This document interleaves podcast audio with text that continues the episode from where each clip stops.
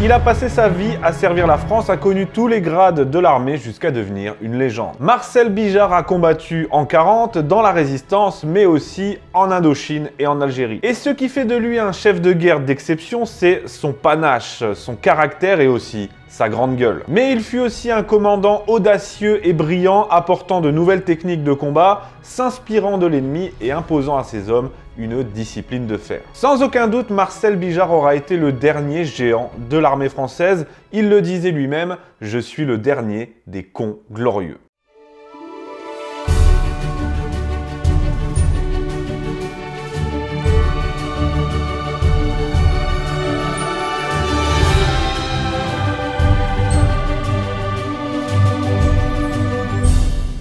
Je vais tout d'abord bien sûr vous dresser le portrait du bonhomme à travers sa carrière, une carrière digne d'un petit troupier de Napoléon qui serait devenu maréchal d'Empire, puisque Bijard a débuté tout en bas de l'échelle, il a connu tous les grades de l'armée française jusqu'à devenir le général emblématique l'on connaît. À l'origine, derrière toute cette épopée, il y a un petit gars de Lorraine, fils de cheminot qui bossait à la Société Générale et qui se destinait déjà à en devenir le patron, comme partout où il met les pieds. En 1936, après son service militaire, le voilà soldat de deuxième classe, donc là on est vraiment tout en bas, et c'est à partir de là qu'il va commencer à gravir les échelons caporal-chef puis sergent de réserve à la veille de la guerre. Bijard ne se prédestinait pas à une vie de soldat. C'est la guerre qui en décidera autrement. Lorsqu'elle éclate, il est rappelé dans son régiment, puis il se porte volontaire pour les corps francs en Alsace. Fidèle à lui-même, il fera plus tard ce diagnostic de la débâcle, je cite, L'armée avait des faiblesses, l'état-major manquait de discernement, et notre état d'impréparation nous a cruellement affaiblis. Toutes les belles théories de ces états-majors faisant la guerre depuis leur bureau ont été balayées en quelques heures. La réalité est impitoyable. Il est fait prisonnier, mais il parvient à s'évader en 41 après sa troisième tentative, ce qui lui permet de rejoindre la zone libre. Puis, après une formation auprès des commandos britanniques, il rejoint l'armée française de libération en tant que parachutiste. En août 44, il est parachuté dans l'Ariège, aux côtés notamment de républicains espagnols, avec pour mission d'encadrer et de diriger la résistance locale. Et cette mission s'achèvera par un succès total, une Légion d'honneur et une nomination en tant que capitaine. Et là où on voit déjà son caractère percé, son côté troll aussi un petit peu, c'est quand on lit ça. Alors là, je cite euh, Bijard. Je suis rentré à Toul après la guerre au volant du cabriolet Mercedes du chef de la garnison allemande que j'avais immatriculé MG6142, la date de mon mariage. Après la Seconde Guerre mondiale, place à l'Indochine, il rejoint le corps expéditionnaire et fera même trois allers-retours pour participer à ce conflit particulier et éprouvant. C'est à cette occasion qu'il reçoit son surnom de Bruno, qui était alors son indicatif radio, ça ne le lâchera plus, et qu'il commence à faire parler de lui en tant que meneur d'hommes charismatique et décisif. Lors de la bataille de Tulé en 52, c'est lui qui sauve littéralement son bataillon de la destruction après une marche éprouvante à travers la jungle poursuivi par le Viet Minh. Il raconte tout ça euh, là-dedans. Hein, d'ailleurs, c'est un livre que je vous conseille euh, fortement si vous voulez en savoir plus sur la vie légendaire de.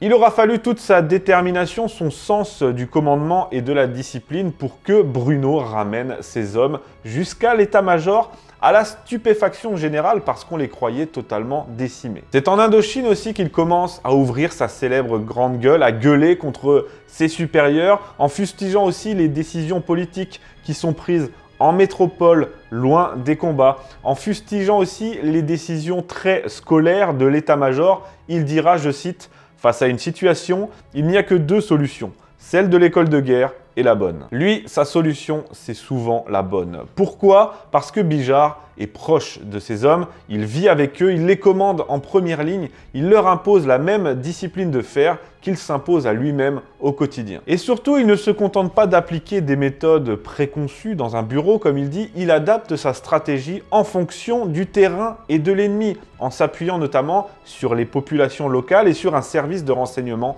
efficace. Il se distingue aussi car il ne rechigne pas à montrer l'exemple. Le 16 mars 1954, il est parachuté sur Dien Bien Phu, alors même que le sort de la bataille est déjà plié, que les soldats ont été abandonnés la métropole, eh bien Bijard, lui, il y va. Il n'y va pas pour gagner, hein. il y va pour l'honneur, il y va pour se battre aux côtés de ses hommes, ce qu'il fera admirablement en devenant l'un des héros de cette maudite cuvette sur les points Eliane 1 et 2. Il sera capturé comme des milliers de ses camarades et passera 4 mois en captivité avant de pouvoir être libéré et rentrer en France. Mais cette chance d'avoir survécu à la captivité, beaucoup de ses camarades ne l'auront pas à cause des conditions effroyables imposées par les Viettes qui vont laisser littéralement mourir de faim des milliers d'hommes. Ça fait partie des choses que Bijard ne pardonnera jamais. Il le dira, je cite, La vraie douleur, la seule chose que je ne pardonne pas aux Viettes, ce sont les 8000 morts pendant ces 4 mois de captivité.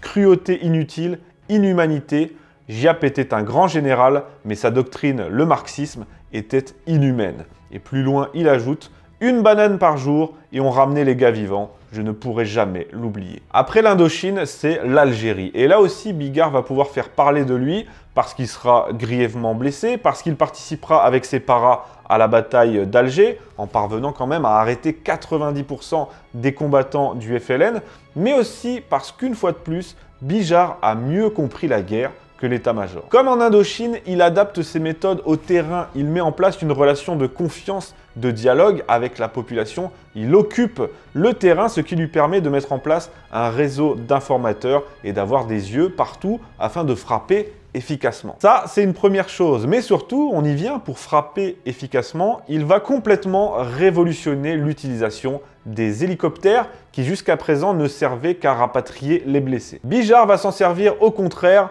pour le déploiement et l'attaque. L'attaque imprévisible, décisive et extrêmement mobile. C'est ainsi qu'il invente les premières opérations héliportées de l'histoire militaire. Les Américains prendront d'ailleurs exemple sur Bijard pour leur guerre au Vietnam, tout comme ils prendront exemple sur lui pour ses méthodes de contre-guérilla en Indochine dans leur guerre d'Irak et d'Afghanistan. C'est grâce à Bijard en grande partie si la guerre d'Algérie a été gagnée militairement par l'armée française, grâce à son courage, à son exemple, à sa proximité avec ses hommes, à son bagou, oui, à son charisme, mais aussi et surtout à son sens de la guerre. C'est lui qui a utilisé au mieux les hommes et le matériel pour arriver au bout des objectifs. Et je reviendrai pas sur le sujet de la torture ou de la fameuse crevette Bijard dans cette vidéo qui est bien évidemment un argument exploité par les gauchistes pour nuire aussi bien à Bijard qu'à l'armée française. De toute façon, Bijard s'en est toujours euh, défendu, tout en rappelant à ses détracteurs que juger la guerre ainsi de loin, dans son confort, dans son petit bureau, c'était un petit peu un truc de Tarlouse. Après la guerre d'Algérie, il est envoyé en Afrique, puis il fait un rapide passage à l'école supérieure de guerre, et c'est en 1967 qu'il est nommé général de brigade. Il passera ensuite par différentes affectations au Sénégal, dans l'océan Indien, et il finira euh, sa carrière militaire comme le général le plus décoré de l'armée française au XXe siècle. Il s'engagera ensuite en politique en tant que secrétaire d'État à la Défense, puis en tant que député de Meurthe-et-Moselle, mais je ne préfère pas revenir sur le parcours politique de Bijard parce que j'ai décidé de consacrer cet épisode aux militaires et non aux politiques. Et puis en plus, militairement, comme chef de guerre, Bijard, c'était parfait. Mais sur le plan politique, là en revanche, il y aurait quelques petites choses à dire, hein, donc je préfère laisser ça de côté. Le seul combat qu'il ne gagnera pas, c'est celui, comme il le dit, contre la vieillesse. C'est pourquoi, dans ces derniers jours, il se consacre à l'écriture de sa vie, à répondre aux lettres, aux milliers de lettres que les Français lui envoient. Il prenait soin de répondre à chaque lettre, évidemment, dans sa maison de Toul. Mais il se consacre à l'écriture de sa vie, de sa légende, de sa propagande aussi, un domaine dans lequel il excellait. Et ces images euh, de, fin de vie sont terribles parce qu'il est terrible de, voir, de le voir, lui, Bijard, qui commandait ses hommes dans la jungle, dans le désert. Bijard qui courait et qui nageait tous les jours. C'est terrible de le voir cloué ainsi euh, dans un fauteuil roulant, en train de pester contre sa propre condition. Il meurt à l'âge de 94 ans dans sa maison de Toul en 2010, laissant derrière lui une vie entièrement consacrée au service de la France. Ce qu'on retiendra de Bijard, c'est l'immense chef de guerre proche de ces hommes qui les mène à la victoire par l'exemple et par la volonté. On retiendra aussi le stratège, celui qui refuse les méthodes toutes faites de l'état-major, de l'école de guerre. Il n'hésitera pas d'ailleurs à de nombreuses reprises tout au long de sa carrière à gueuler ouvertement contre ses supérieurs pour appliquer euh, ses méthodes à lui, c'est-à-dire celles du terrain, celles qui fonctionnent. On retiendra aussi un homme qui aimait se mettre en scène, qui aimait mettre en scène les autres aussi, qui imposait la fameuse casquette Bijard à ses hommes pour le panache, uniquement pour la classe. Hein. Ça, c'était quand même quelque chose. Il aimait se mettre en scène puisqu'il accompagnait chacune de ses victoires, chacun de ses succès, par une parade, un défilé, une sorte de triomphe romain, et c'est pourquoi on l'a surnommé le centurion, parce qu'il a tout d'un centurion de la Rome antique. Il était également un homme, qui, et c'est là que les accusations de torture en Algérie euh, deviennent aussi grotesques que débiles, il était un homme qui était fier, qui se faisait un devoir de respecter son adversaire. S'il a toujours méprisé les terroristes, ceux qui frappaient euh, aveuglément en Algérie,